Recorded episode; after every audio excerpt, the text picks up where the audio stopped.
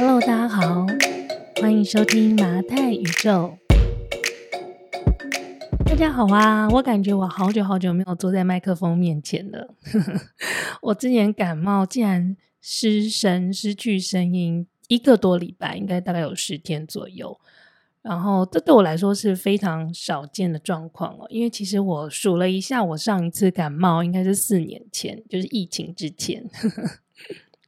然后我之前就是因为失声真的太严重了，后来声音虽然有回来一点点，然后非常的沙哑以外呢，我就被医生下了禁言令，所以呢，我最近呢只好让就是最近刚好很活泼，然后又很文思泉涌的陶迪呢来替我代班哦。那非常谢谢每一个在留言里面啊，或在私讯。关心我的朋友，很谢谢大家，感恩。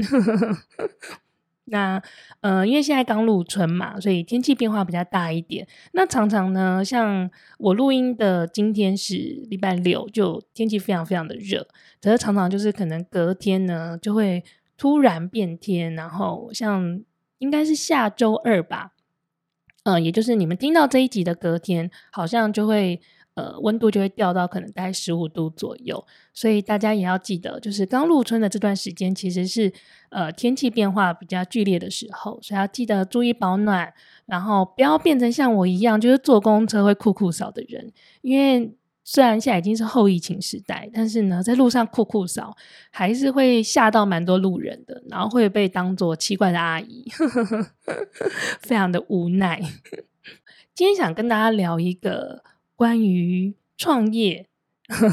跟吃的话题哦，那说到创业的话呢，其实我相信很多人呢，其实一开始想到创业的第一选择，应该就是卖吃的吧。很少人就是一创业就想说，我要开一个电子公司，或是我要开一个呃什么科技业啊等等的。就大部分的人啦，想到创业，可能就会想到是。呃，卖小吃也好啊，卖卖冰也好啊，卖面啊，或者卖火锅等等等等之类的，那这蛮合理的，因为其实吃吃喝喝就是我们这个人体最生存最基本的需求嘛，所以这个基于这个基本需求的这个商业机制呢，基本上呢是呃相对来说成功几率可能会稍微高一些些的。好，所以基于这样的状况里面呢。还蛮多人在选择创业的时候，的确是会有，呃，以就是食品供应者这个角度呢切入。那我最近呢读了一本书啊，它、这个作者呢其实就是在纽约的餐饮行业呢摸爬滚打 了将近二十年的一个韩裔的一个主厨哦，叫做张喜浩 David 张。那我看的这本书呢叫做《吃个桃子》。Eat peach，他当时呢，他在书里面这样自己说哦，就是他写这本书的时候，他答应他的出版社写这本书的时候呢，他是抱着希望写一本给年轻的厨师的建议这样的一个出发点，他想要呃来做一本书是，呃写关于他这二十年来所领悟到的关于领导力呀、啊，关于企业经营的策略的一本自学的手册。所以大家可能听到这里会觉得，哇，这本书是不是就是对于创业是非常有用的一本工具书呢？嗯、我本来也是期待，就是当时我听到这本书的介绍的时候呢，我就想说，哇，一个米其林的主厨出书了，所以呃，我想应该是会这本就是他的回忆录，自传体的回忆录，应该是会讲一些故事，然后让大家可以去。理解哦，他怎么让自己变得成功、变得有名的故事，然后看有没有什么可以依循的一些经验或是路径可以参考。因为就是 David 张，他不但是米其林榜单的常客，而且呢，他可是在 Netflix 有自己的 food show，有自己的美食节目，而且呢，他甚至于有出版自己的杂志。然后他是在美国的餐饮市场呢，非常有影响力的一个人哦。那时候这本书出的时候，大家都会说：“哦，我虽然还没有去吃过他的餐厅，但是呢，呃，对这个名字呢都是耳熟能详，而且对他的形象，他在美食不美的这个秀上面那个火爆厨师的那个印象呢，非常非常的深刻。那实际上，我读完这本书的时候呢，我非常非常非常的惊讶，因为这本书其实是满满的，呃，充满了他作为一个躁郁症的患者的非常坦白的一些心路历程的分享跟自我的剖析哦。那我作为一个旁观者，其实我蛮可以同理，就是这是他。他是一个创业者的那种巨大的压力，就在看这本书的时候，呃，你可以同理他在什么样巨大的压力，然后在生病的状态，他会出现这样的反应，好像都是都是可以理解的。所以你对于他描述自己的那一种乱发脾气，然后那种狂躁，然后或者是在跟别人的对话里面非常钻牛角尖的那种，就是一个很讨厌的 一个老板的。一个形象哦，你一方面呢可以理解啦，就是身为创业者多辛苦，但一方面呢又觉得，哇，天啊，他这样子在餐厅里直接大骂他的员工，诶，如果我是他的员工，或是我是他那个餐厅里面的客人，像因为他里面就有提到说，有些客人就直接针对他，就是对于他的工作人员很凶这一点，呃，提出批评，然后当时看到的时候非常的不以为然，这样。我其实蛮可以理解那个客人为什么 会会这样说的，会给这样的负评的。因为你在餐厅里吃饭，然后那个餐厅的老板在那边疯狂的骂人，那总是整体的气氛感觉不太好吧？OK，所以我其实，在读这本书的过程里面呢，其实我一方面呢非常喜欢他是一个呃富有创意，然后他呃。做了很多就是各种亚洲的料理啊，跟一些欧洲的菜系的融合的尝试哦。但一方面，其实我很难得读一本自传体的书，然后读着读着，其实有点讨厌这个作者，觉得他是一个非常难相处的老板。然后我觉得他的员工被吓到，就是呃离开他的餐厅，然后就是或者是不愿意跟他就是长久的走下去，好像是很合理的。但其实回头想想哦，就是事实就是这么矛盾，就是无论多么光鲜亮丽的人，他生活里面呢，一定会有着非常讨人厌的地方，或是非常讨人厌的时候。我觉得任何人都是一样，只是今天 David 他非常非常诚实的跟大家表露了他整个创业的过程。那。呃，这本书呢，虽然整体的读起来呢是一个呃关于 David 的故事自传体的成分比较高，不过呢，他这本书的最后呢，有一个部分呢，他写了三十三条呃成为主厨的守则，我觉得这个部分呢非常的值得一读。然后呃，它不但是适用于餐饮业，就是不但是你想要成为主厨，这三十三条你一定要读以外，我觉得任何一个。想要创业或是正在创业的人，都可以在这边呢找到呃属于给自己的一个小提醒吧。所以我今天呢想要在这边呢跟大家分享这三十三条成为主厨的守则。那我想要汲取里面几个我自己觉得非常受用的点来跟大家聊一下。好，首先第一点呢，他说到主厨的工作呢不全都是做菜。好，它里面有提到。面对各种无聊的婚事，你必须亲力亲为，冷暖自知。我相信很多人离职创业的理由，呃，都是说，我觉得在公司里面呢、啊，有很多是跟我的专业无关的事情要处理，然后我觉得很讨厌。我想要专注在我最擅长的事情。这个理由听起来不陌生吧？尤其是如果你本身的职能是比较专业性，比方说设计师好了，你就会觉得哦，我还要在那边处理报销什么的，真的烦都烦死了。那我不能够专注的做我想做的事情就好吗？那很不幸的是，你不能，尤其是你离职创业之后，你才会发现，在这个单打独斗的世界里，你有更多更多跟你的专业。毫无关系的事情要处理，而且呢，你所谓的专业，很可惜，就是在你的客户眼中，或许并不是什么非你莫属的独门生意。创业能否成功的关键啊，很多时候都跟你的专业是否是精湛到了很厉害的程度，没有那么直接的关系。很多时候，那个能否成功的关键是在这些你觉得跟你的专业无关的细节里。David 张呢，在这个段落里面呢，他就提出了几个问题。他说：“如果你想成为一个主厨的话，你问问看你自己，你喜欢洗碗吗？你喜欢拖地板吗？倒垃圾呢？卸货开箱呢？整理冰箱呢？这些东西可是占了厨师工作的九成哦。如果你要变成一位杰出的主厨，你要熟于各种必要的官腔。”去跟各种牛鬼蛇神打交道，这些牛鬼蛇神包括酒类管理局、卫生委员会、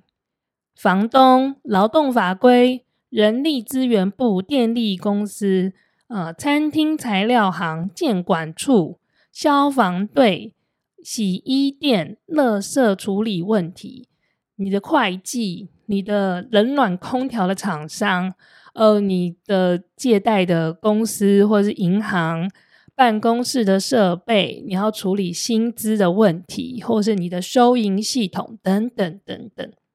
想要生存的话，你就必须懂得这些无聊的废话，否则你就会被人耍着玩。埋首在细节中是无可取代的修行。大家今天想说，那听起来这个就是如果你做餐饮业才会遇到的问题吧？很不幸的是，我以我自己的创业的经验，我觉得上述的这些很琐碎、很琐碎的事情，其实就是我创业之后每天在面对的。然后处理的当下呢，有时候你真的都觉得这是超小的事情，可能就是怎么写一纸公文，然后这个公文里面呢，要附件给谁？然后哪里少盖了一个章等等的这种，就是非常细枝末节的事情。但是呢，其实长期来看哦，这每一件的小事情的影响都还蛮深远的。好，你每打通了一个环节，你每多知道了一个流程，或者是你呃理解了这件事情它运作的机制，长期来看，嗯、呃，常常其实是对整间公司的运营是很重要的一个环节。然后有的时候反而是你在这些小环节里面出现的一些小小的错误，呃，报应呢可能不是马上到，它可能是两三年之后才会到，但是它来的时候会让你非常的痛苦哦。如果这样，比方说像税务啊等等这些问题，就常常是这样的状况。我自己认为啦，虽然在创业的时候要就是你不可避免的，你要处理更多，就是跟主业务无关的细节。不过呢，我自己觉得创业的好处是，当你在处理这些事情的时候，你是可以替你自己做决定的，而不是你要一直等老板点头，然后你要去在意你的老板的感受，或者你的同事的感受，然后你要解释。各种细节给不同的部门听，然后要花更多的时间去跟更多人沟通，这个是在公司的组织里面你会碰到的状况。所以你呃创业的时候，当然就是你不需要跟别人沟通的同时，就代表你要自己替自己做决定嘛。那我觉得在你学着自己去面对公司营运的所有细节的时候，你对于整个现实社会里面的。各种方案的可行啊、不可行啊，或者是对于一个 idea，或者是一个甚至于是一个政策的白皮书吧，一个草案是否值得支持？你其实我觉得在这些细节处理的过程里，你对这整个世界的运行方式其实是会有更实际的一个理解跟判断的。然后我觉得这件事情对于我个人。如何去面对未来世界的一些变化是很有帮助的，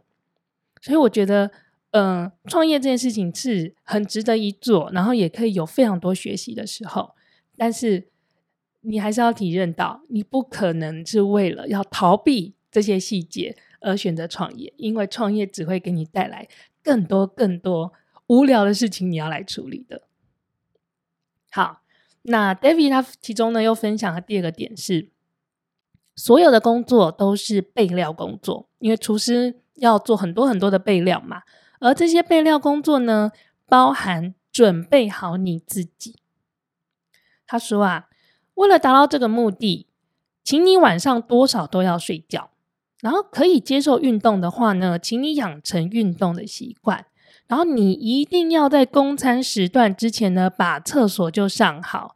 不要让自己在晚餐的高峰时段呢产生便意或是尿意，那会非常的痛苦。他讲的就是这么的实际，我觉得这点超重要的，无论是上班或是你在替你自己打工，都超级超级超级适用的。因为其实当我们自己啊。被工作上的琐事占据的时候，而且尤其是那个占据是，呃，不仅仅是心思上的占据，而是它是填满你所有时间的时候，我们常常就是所有的焦点就只在工作本身身上了，然后你很容易在这时候，你很容易就会忽略你自己的状态，然后你会感觉不到你现在是好的吗？还是你现在哪里有了问题？你需要怎么做调整？嗯，像我自己啊，就是有一个比较深刻的经验是，我那个时候其实决定离开我前一份工作的那个时间点，其实就是因为我在印度，我必须所有的时间都投入在我的工作里，因为我团队非常的小，可是我们要处理一个很大的 project，所以我就会常常是一整天哦，我会到了可能五六点，比方说我跟律师或者我跟银行有一个。Dinner meeting 的时候，我才意识到说啊，我一整天都没有吃东西，或者我一整天都没有喝水，所以我那段时间其实真的就是身体的状况是不是很稳定的，然后连带的就会变成是一个，我觉得当时的自己是一个很容易生气，也非常容易沮丧的人，就很多很小的事情，我就会突然爆哭，然后觉得呃我没有办法克服这个困难，这样子。那在那样的状况之下的时候。其实，无论你投入多少时间在你的工作里，你永远都是事倍功半的。那你当时其实真的你不会有意识到哦。好，那所以我觉得在工作里呢，把自己准备好，把让自己可以处在一个心情比较平静，然后你思考可以冷静一点，然后你面对问题呢，能够有足够的空间，好好去做判断的这样的一个状态，让你的肌肉跟你的身体。都可以，你可以很容易、很轻松的去控制他们，然后让他们可以去应付你现在所面对的这个紧张的环境，你的身体还是可以去承受的，这样子的一个状态哦。嗯，其实蛮不容易的，但是它会对你的工作非常的有帮助。那如果你现在你在这个工作状态里已经感觉到身上的病痛的时候，我也会建议你呢，就积极的去处理它，即使只是一点点的酸痛，只要你有感觉了，就积极的去面对它，不要让任何那种一点点的不舒服感，它其实都会增加你的心理负担。然后你有这样的心理负担，其实它就会连带去影响你的很多一连串的一些决定哦。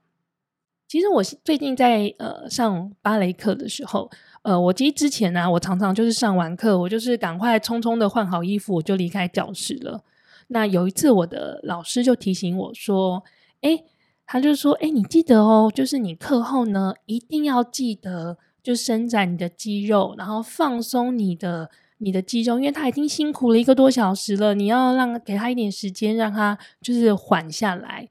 他说：“你知道吗？”我呢，就是跳舞跳这么多年了。我除了每天准备上课的内容以外，作为一个芭蕾老师，其实我每天会花非常非常多的时间来放松我的肌肉，因为我知道我要用它做很多事情啊。他每天都很辛苦诶，所以你好好的照顾他，他才有办法回馈你更好的表现哦。所以不只是舞者，我想我们每一个人其实都要把这件事情记在心里。好好的照顾你的身体，好，他每天都很辛苦，你好好的照顾他，他才有办法回馈你更好的表现。这听起来是一句老生常谈，可是它是实用无比的一个建议。好，第三点，David 说，不要带着成见去思考。他说啊，就是呢，David 张的好朋友哈，在他第一间，他第一间那个呃，他的餐厅叫做桃福拉面。好，Momofuku，好，桃福拉面的，他开第一间餐厅的时候呢，其实这个餐厅一开门的时候，完全不受市场认可。好，然后这时候呢，他的好朋友就跟他说：“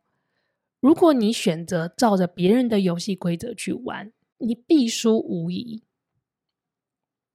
David 听了这个这句话之后呢，他决定重新设计他们的菜单，因为他本来的菜单里面呢。因为在日本的拉面店呢，一定会提供白饭，然后提供煎饺，所以呢，David 虽然他所有的创意都在这碗面里面，可是他还是提供了很多呢，他觉得好像是一间标准的拉面店应该要有的东西。但他听了他好朋友的话之后呢，他就删掉了这些品项，他重新定义属于他自己的桃福拉面，然后才带来了这个。拉面店之后的成功，那他就总结他自己的创业的生涯。他说：“创意呢，有好有坏，没有错。但是呢，不分好坏的创意呢，其实都非常的值得追寻的。有的时候，你非常的确信某一个点子一定行不通，但是最后却意外的发现它的效果超乎预期。我可以跟你保证，你只要把这个点子尽可能的带到最远的地方。”尽可能的用各种方式去抵达终点。某个点上呢，你一定会学到某样东西，而觉得不虚此行。这一段话呢，你用上帝视角，也就是你呃看完了他二十年的创业生涯，然后你再回顾他中间的各个片段的时候，你会觉得呀，好像是这样子。没有错，其实我自己在读这一段的时候，我稍微回顾一下我过去这短短的几年的创业生涯，我也觉得相当相当的认同。虽然虽然在每个做决定的当下，其实你还是会担心自己是不是做错了。好，就是你用事后诸葛的方式来看，你会觉得哦，做错了好像也是很值得的一条路哦。可是你做某个决定的时候，你还是很怕自己的选择会让自己掉入万丈深渊。我自己觉得，在这几年的创业生活里面呢、呃，我最常碰到的状态是，现在好像看起来很好，但是我们已经看到危机或是呃可能的危险就在前方了。那我到底要不要在现在就做出改变？因为那个危险可能来，可能不来，然后来的时间我也不是非常确定。那到底要不要改变呢？那如果我今天做出改变了，我实施了一个新的做法，然后之后呢，导致我的销售下滑，然后导致我的业绩出了问题，我该怎么办？又或者，我虽然非常的相信这个新的做法是绝对有意义的，可是我坚持做下去之后，它的成效就超级差。然后它就是短时间内我都看不到任何的效果，然后是差到那种我不得不怀疑自己的那种程度。我碰到这种情况，我到底是应该要继续坚持，还是我应该要放弃，还是我应该要调整？老实说哦，就是这些问题真的是非常常出现，而且呢，以我自己的经验来看啦，新的尝试呢常常是失败的。找到一个有效的方法。有效的规则，然后可以永续的执行下去，这件事情本身成功的几率就非常的低。所以，我们常常有一些新的点子一推出来，它短时间内看起来它就是失败的。那当然有一些情况是，它虽然眼前看起来是失败的，然后我可能两三年后发现，哦，还好我当时坚持了这个新的做法，因为很多年后发现，诶。他的确在这么多年的沉淀之后呢，有一个很好的效果。虽然新的尝试常常是失败的，但是不知为何，我们其实，在这么多年的创业生活里呢，我们常常会问自己说：“OK，我如果选择这个新的做法，我是否是 all in，还是我无论如何都可以留一口气在？我们只要确认我还有一口气的情况下，我们其实常常就会选择豁出去了，去做做看新的点子，然后失败了就是常态嘛，就试试看喽。万一成功了呢？” 我是觉得啦，无论如何，其实每一次新的尝试啊，都是给既有的系统呢一个呃投入一个新的变因。那这个变因呢，其实会有时候它会像蝴蝶效应一样，就会慢慢的去改变这个既有的系统。呃，可能是从边边角角开始改变哦。那无论你最后你做出了这个新的做法，它是否是成功的，它的确会对原来的你这个创业的模式呢，造成了一些影响，然后它也的确会发生一些变化，而这些变化呢，正是让我们本身这个 business 加强抵抗力的做法，就很像你人嘛，有时候就是会有一些小小的感冒，而这些小小的感冒、小小的病痛，它其实反而让你增加了抵抗力，增加了呃新的对抗某种病毒或是某种细菌的能力，然后让你呢。可以有更强壮的身体去面对这个充满变化的未来。我觉得企业也是这样，创业也是这样子的。所以我还是非常的勇于，就是我还是非常的欢迎呃每一次的小小的改变。那虽然它常常是失败的。最后呢，David 张他说啊，你是你自己最好的公关。这句话听起来好像很平常哦，尤其是现在，因为我们现在用了太多的社群平台。我们以前可能就会讲啊、我们用 Facebook，但现在真的太多。你有 Instagram，你有 TikTok，你有 YouTube，然后 YouTube 里面又有 Short，你就是反正有各种各种东西要做。所以，的确每个人都有一个在网络上的一个发声的管道，你每个人都是自己的媒体。那我们现在也越来越常发现，就是很多的品牌，不管你今天是咖啡店啊、服装品牌啊、甜点啊，呃，或者是甚至于是干面，呵呵，各种的品牌呢，基本上呢，那个创办人的这个性格呢，都会跟这个品牌连接在一起，因为我们会觉得这个牌子要有人性，好像比较比较动人嘛，哈。然后，那最快让这个牌子有人性的方式呢，就是让创办人直接浮出水面。所以你今天想到千拌面，就想到千千，有没有？或是你直接想到曾国城的干面，你就会想到曾国城嘛。所以就是这种方式，就会让这个牌子很很鲜明。然后直接呢，就是它的这个形象呢，就会跟品牌产生连接哦。好那所以，我们很常就是越来越常有这个某某品牌等于某某人。嗯，对，我刚刚又想到，比方说像五宝春面包店，或者是陈耀旭面包店这一种。哎呀，我的举例都是吃的。那 David 张的状况呢，其实是因为他是一个米其林级的主厨啊，他可是直接会跟记者互动的。那我觉得他这边有提出来几个跟记者打交道的原则。这几个原则呢，也非常的值得拿来作为社群媒体上跟你的呃受众互动的一个参考哦。好，第二个原则呢是保持透明。我理解的保持透明呢，是你的人设就是你自己，你不要为自己去设定一个可能跟你的本性相差很大的一个一个人设，因为人设这个东西是要长期经营下去的。如果你的人设不是你自己，你会经营的非常非常非常的痛苦哦。尤其是在现在就是社群这么的发达跟透明的状态下。第二点呢，他说，请你记好“也讲出去”这四个字的力量。我觉得呢，这个呢，我的理解呢，是因为其实像现在啊，我们其实很可以理解，就是一个。粉丝团他在经营的时候，可能呃在公开的发文或者是留言里面的互动的时候，他要去注意一些美感。但是呢，大家很容易忽略，就是在私讯的互动里面的时候呢，其实也要而这些小小的互动呢，也对于这个品牌本身呢是非常的有影响力的。它也直接的去体现出这个品牌想要传达给别人的一个印象哦。所以其实我们自己在回私讯的时候，我都会多想一层，就是如果呢，这个对话被截图出去了，那么第三者他看到这个对话，他的感受是什么？好，所以没有别讲出去这件事情，任何事情都有可能被讲出去。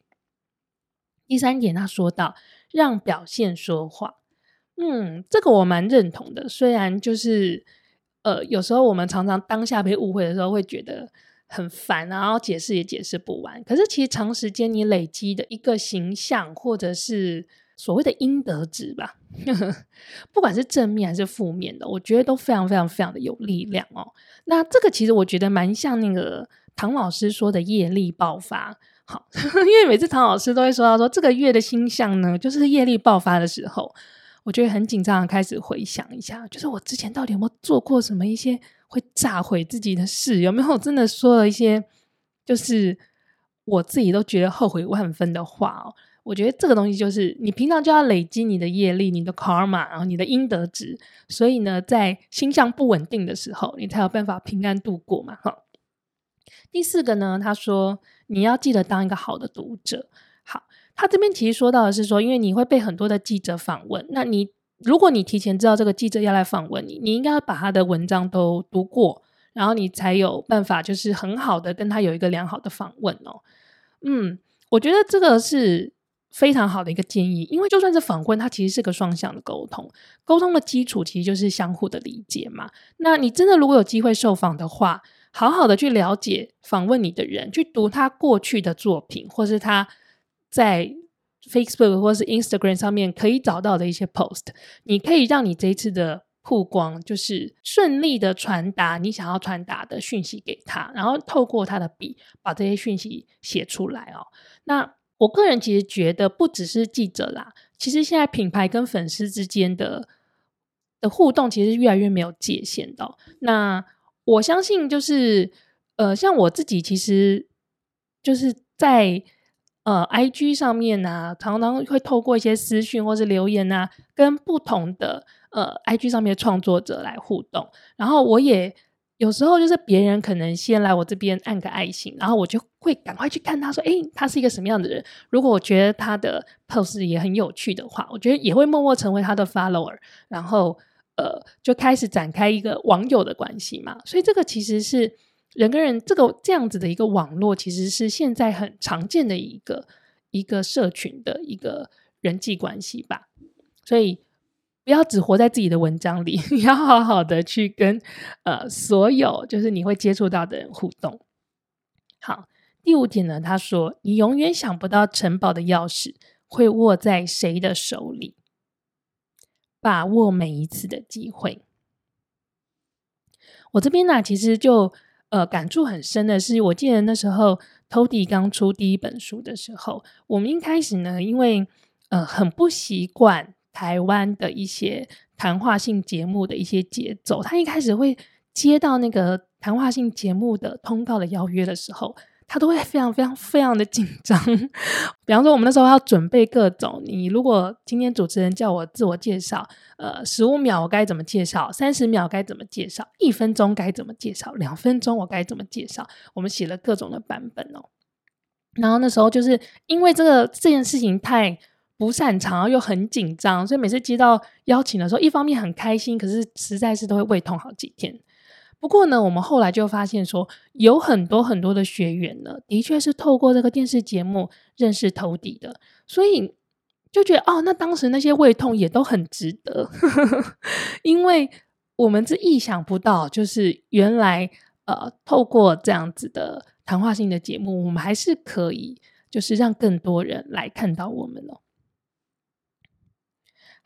那我曾经在 Medium 上面看到一篇文章，他说呢。一个品牌呢，必定会体现创办人的性格、审美跟理念。所以呢，对创办人来说，这个品牌就像他的孩子一样。那既然他是你的孩子，你的孩子就不是你的孩子。这个孩子呢，并不一定是你自己的，你一定要让出空间，让他成长，好，让他接受他有不同的阶段，他可以从小 baby 被你控制，一直到他去读小学、中学，开始有了自己的同才，然后慢慢的去变化。这个孩子呢，他必须自己去面对、去碰撞、去尝试，然后也会有很多人给他帮助，让他变成他自己的样子。好，也就是所谓的呃，it takes a village to raise a child。好。我那时候读这篇文章的时候呢，我某个程度呢其实是认同的，就是说这个品牌经营的确是一整个团队的的事情哦，这样的一个概念哦。但是说真的，当你自己是妈妈的时候，学着放手的过程呢，我相信是很困难的吧。那在孩子的教育里面呢，我们也常常说身教不如言教。哎，对不起，我说反了，言教不如身教。所以呢，如果你本身呢，你表现出来。的这个行为呢，就是你希望你的小朋友生活的样子。那么你的小孩子就会在借由模仿你的这个过程里面呢，达到你想要的状态嘛。我个人觉得，其实品牌也是这样。好，创办人自己呢，必须要活得像这个品牌最理想的样貌。那这个品牌以及这个品牌的经营的团队，才能够在。真的感受到说哦，原来这个牌子应该要长成这个样子，这个环境里面呢，去发展出最接近理想样貌的一个品牌的认同哦。所以这个是我今天呢想要跟大家分享的，我自己读完了这个《Eat a Peach》吃个桃子这本书之后的一些。一些思考啦，那其实就如同之前 Tody 有跟大家说过的，因为我们今年其实正在经历一个重新创业的过程嘛，所以对于创业这件事情啊，呃，或者是要组织一个团队啊，经营一间公司啊等等的这些事情，呃，我一方面其实就充满着这种要展开新的尝试的这种兴奋哦，那也常常会有就是很紧张跟觉得。自己不足的时候吧，很开心，还有这个 podcast 可以就是呃跟大家分享我的整个成长的过程，因为我觉得这是一个，我相信如果现在正在听的你有这样子的经验的话，我也很希望你可以跟我分享一下你当时是怎么走过来的，然后呀，就是我觉得这个彼此的支持，其实这个无形之间的支持是非常有力量的一件事情哦。好。反正春天呢，就是一年的开始嘛，所以呢，希望大家可以跟我一样感受到这个一切生机都要开始变化，然后呃，所有的新芽都要开始茁壮，然后我们可以一起呢，健健康康、充满精神的迎接每一天，然后迎接每一个你一定可以克服的挑战。哈，就是老天爷不会给我们我们克服不了的挑战的，所以 no problem，你一定可以的。那么今天的麻太宇宙就到这边啦，我们下周见喽，拜拜。